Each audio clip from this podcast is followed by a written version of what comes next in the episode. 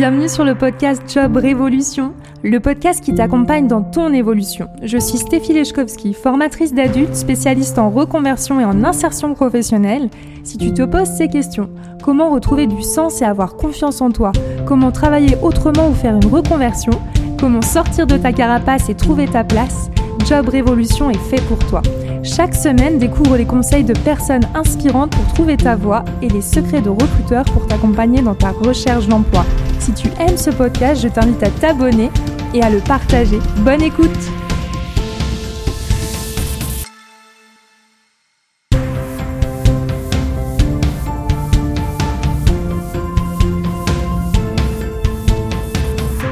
Bienvenue dans ce nouvel épisode de la saison Tout plaqué cet été pour une rentrée avec succès.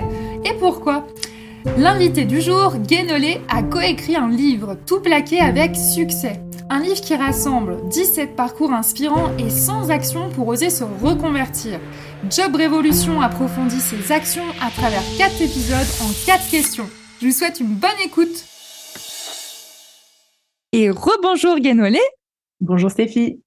Et c'est parti pour la troisième question. Alors, d'après tes rencontres grâce à, enfin, vos rencontres grâce à ton livre, euh, D'après toi, quelles sont les peurs les plus fréquentes pour les personnes qui sont en, reconversion professionnelle et surtout comment les lever? C'est une super question. En fait, euh, c'est tellement ça. Alors, c'est tout un des peurs que l'on appelle souvent les peurs limitantes. Euh, c'est euh, des peurs qui souvent en fait correspondent à des choses qui ne se réaliseront jamais. Il y a des peurs légitimes qui correspondent à un vrai risque et il y a tout un tas de peurs et souvent c'est la majorité qui euh, qui sont en fait euh, exacerbées, qui correspondent pas à un risque réel. Euh, et le premier, évidemment, la première peur, c'est euh, le frein financier. C'est la, la, la, la, peur financière, c'est la première peur dans la reconversion au monde, en France, en Europe, dans, dans tout, c'est partout pareil. Et, et, pour ça, moi, j'ai un super outil à proposer. Je le détaille dans mon livre Tout plaqué avec succès c'est euh, l'outil d'évaluation des besoins financiers. On avait parlé dans le premier épisode de cette série de l'outil d'évaluation des besoins, et là c'est un zoom sur les besoins financiers. Et euh, bah, la façon de faire que, je préconise, c'est tout simplement d'aller euh, imprimer ses relevés de compte sur les six derniers mois, peut-être de le faire avec son conjoint si on est en, en, couple, et d'identifier en fait par catégorie toutes les dépenses. Donc, euh, on peut dire euh, loisirs, école des enfants, vacances, euh, évidemment alimentation, assurance, les frais fixes, électricité, eau, les taxes, etc. Alors déjà, ça va vous permettre de voir que probablement vous, vous, vous utilisez, enfin, vous n'avez peut-être pas besoin d'avoir deux comptes Amazon Prime dans le couple. Donc, tout simplement, cet exercice-là permet de réduire certains coûts qui sont non nécessaires. Et ensuite, vous allez pouvoir, après avoir ce tableau euh, par catégorie de dépenses, vous dire, ben en fait, euh, là-dessus, euh, je peux gagner X milliers d'euros parce que, en fin de compte, on n'est plus obligé de dépenser ça. au moins pour un temps, on va, on va, voilà, annuler ce poste-là ou le réduire ou le diviser par deux, et ça nous donne une, une respiration en fait pour pouvoir éventuellement, voilà, diminuer de revenus pendant un temps.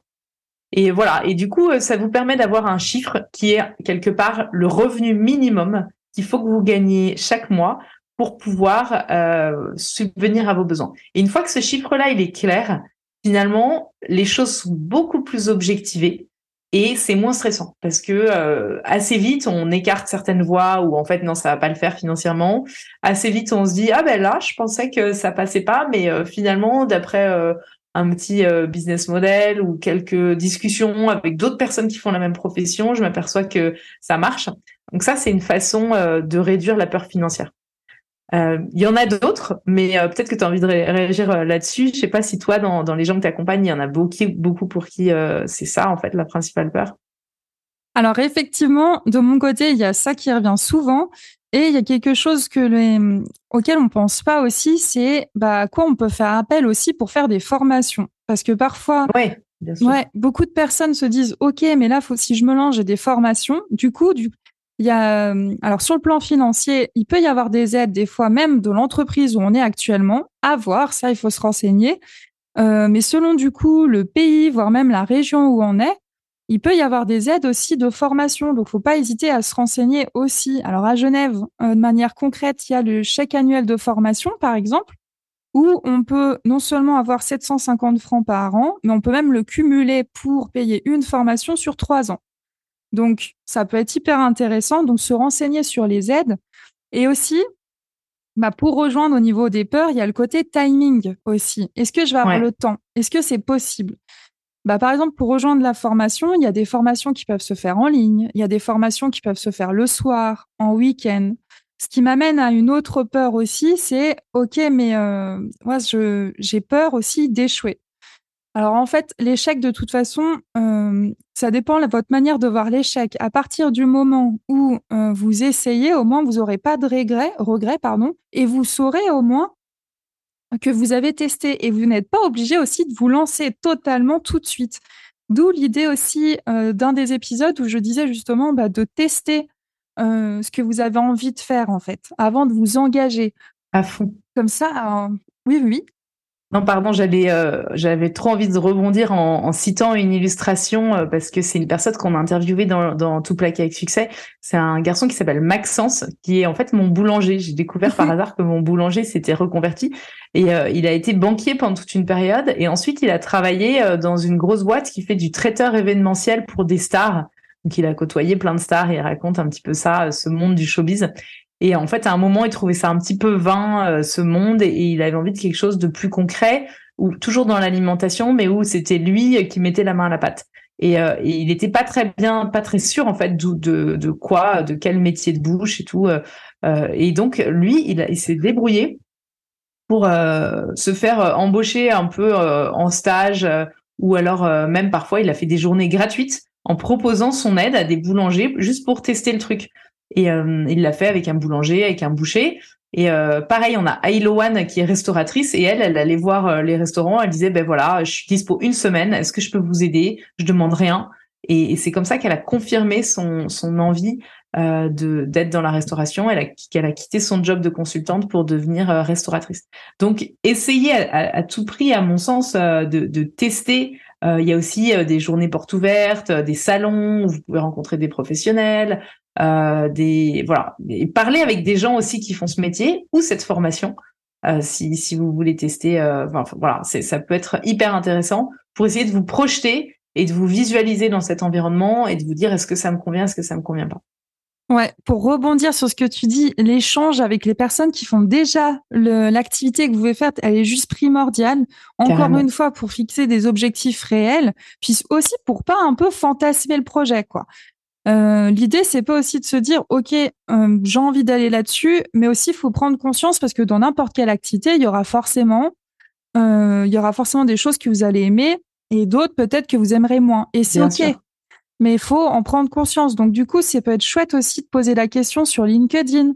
My Job Glasses. My Job Glasses pour poser des questions dans les entreprises qui vous intéressent ou bien même justement dans euh, à différents postes. Par exemple, si quelqu'un a envie de se reconvertir, euh, je sais pas moi, dans le marketing digital, on entend un peu de tout et n'importe quoi là-dessus. Mais il existe plein de métiers en fait là-dedans. Donc du coup, posez vraiment des questions à tous les corps de métier dans un domaine et posez la question de manière très claire à la personne sur OK, comment décrivez votre métier? Euh, Qu'est-ce qui vous a poussé à faire ce métier? Quels sont les côtés négatifs et les côtés positifs? Qu'est-ce que vous aimez le plus? Le Une journée type. Une journée type, voilà.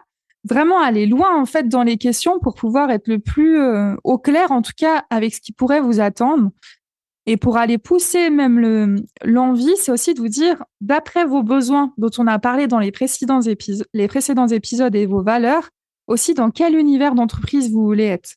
Bah, forcément, peut-être que si vous allez peut-être être plus à l'aise dans une association, peut-être dans une ONG, parce que vous avez envie, par exemple, de parler euh, d'autres langues, euh, ça peut être, euh, vous pouvez aussi travailler dans du coup des grandes entreprises si vous en avez envie et que pour vous c'est hyper important d'évoluer dans plusieurs services, etc. Par exemple.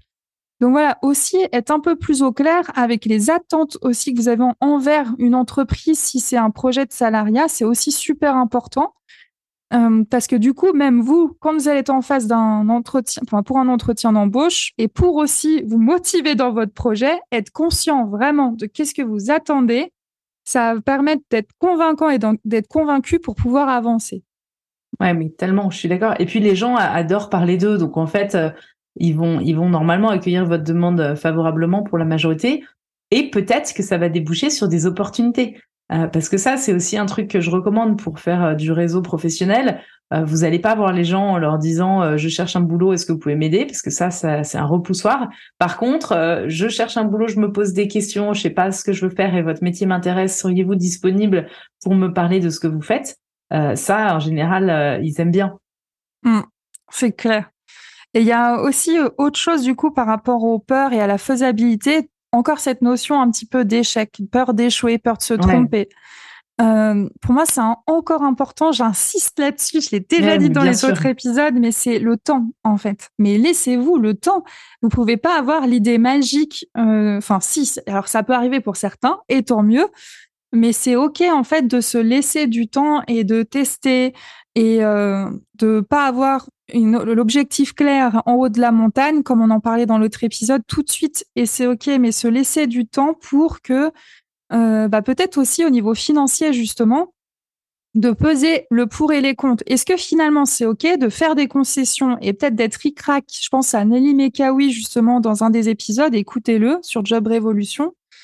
Euh, Est-ce que c'est OK pour tout le monde aussi dans votre famille de faire euh, une période de transition où ça va peut-être être un peu plus difficile, mais qu'est-ce, quel est l'objectif derrière et qu'est-ce que ça va vous permettre d'atteindre? Est-ce que vous êtes d'accord avec ça et accepter aussi de faire cette, cette concession, mais de s'en, rendre compte aussi quoi? Ça, c'était chouette du coup dans ce que tu disais, c'est tellement bien et concret ce que tu dis, de partir sur des bases euh, réelles en fait. Ouais, très bien. Mais merci et j'ai envie de, de rebondir en, te rappelant cette phrase. Je suis sûre que tu la connais, mais euh, il faut absolument démystifier l'échec. Et en France, on est un peu crispé là-dessus. En, Europe, euh, euh, voilà, latine et même en Europe, en Suisse, etc. On l'est beaucoup plus que dans le monde anglo-saxon. Il faut se rappeler quand même que les gens qui ont réussi, c'est des gens qui ont échoué plus que les autres. Pourquoi? Parce qu'ils ont essayé. La réussite, c'est la persévérance, c'est euh, l'idée de euh, tenter des trucs, euh, de se réajuster, de la résilience, de rebondir, etc. Donc les gens qui réussissent sont des gens qui ont plus échoué que les autres. Si vous n'acceptez pas l'échec, le risque c'est que vous ne, en fait, vous ne vous ah, autorisiez pas non plus la réussite. Voilà. Et donc ça, c'est la première chose. Et toujours se dire, ben en fait, j'essaye parce que soit je gagne, soit j'apprends. Mais en fait, je perds jamais vraiment ce mot. Il est à bannir. Il n'y a pas d'échec. Il y a des expériences qui nous apprennent des choses, ou alors il y a des grands succès. Mais euh, j'aime pas ce mot et je l'emploie pas dans ma vie. Il y a des trucs qui n'ont pas marché, mais je les définirai pas comme des échecs jamais. Mmh. Et la notion de réussite est super chouette par rapport aux peurs aussi. Il y a parfois des peurs de décevoir l'environnement.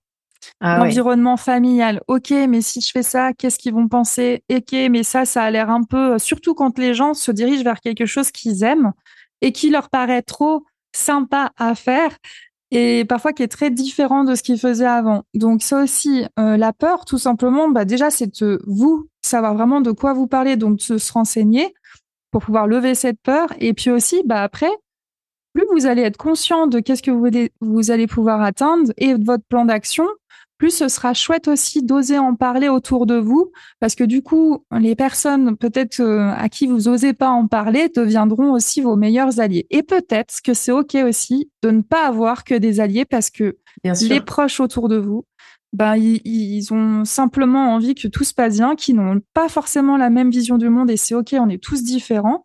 Il faut aussi accepter d'avoir des alliés et des personnes qui vont vous mettre en garde. Et c'est un peu pour votre sécurité, entre guillemets, mais ça fait partie du chemin.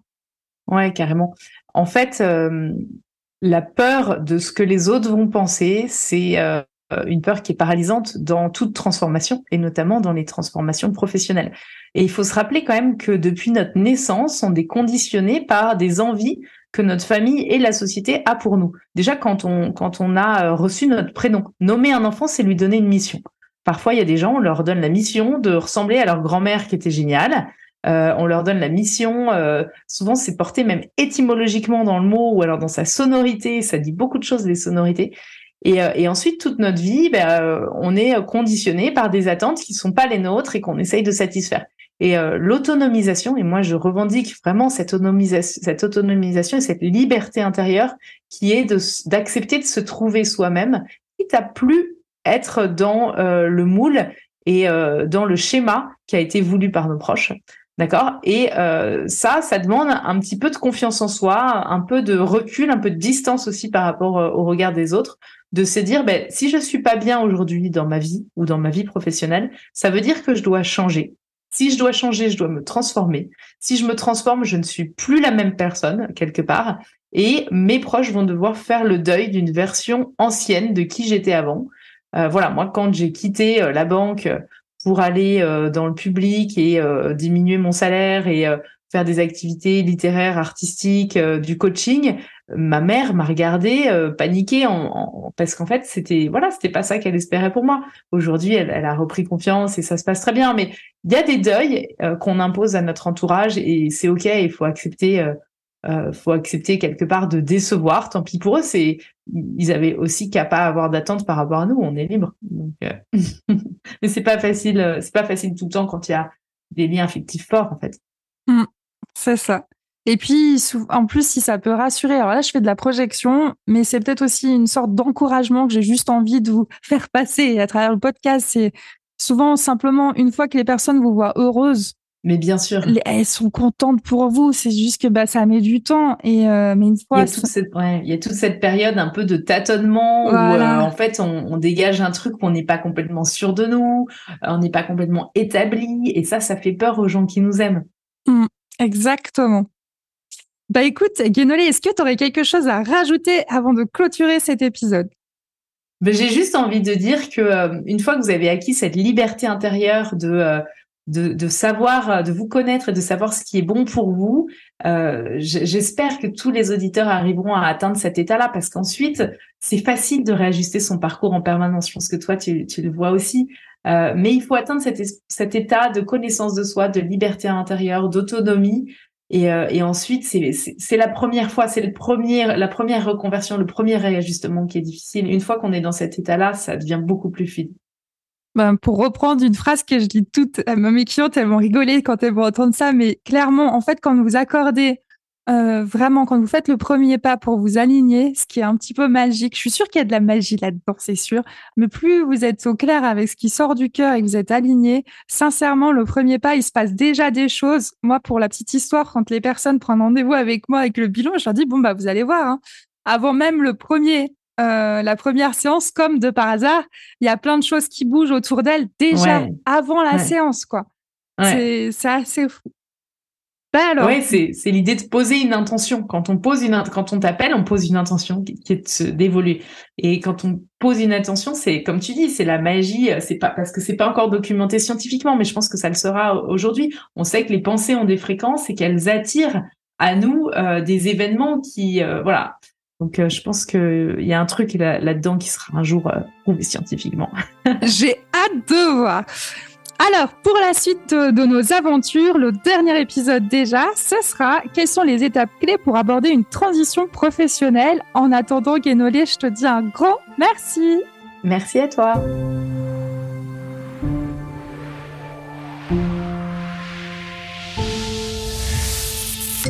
Et c'est pas tout.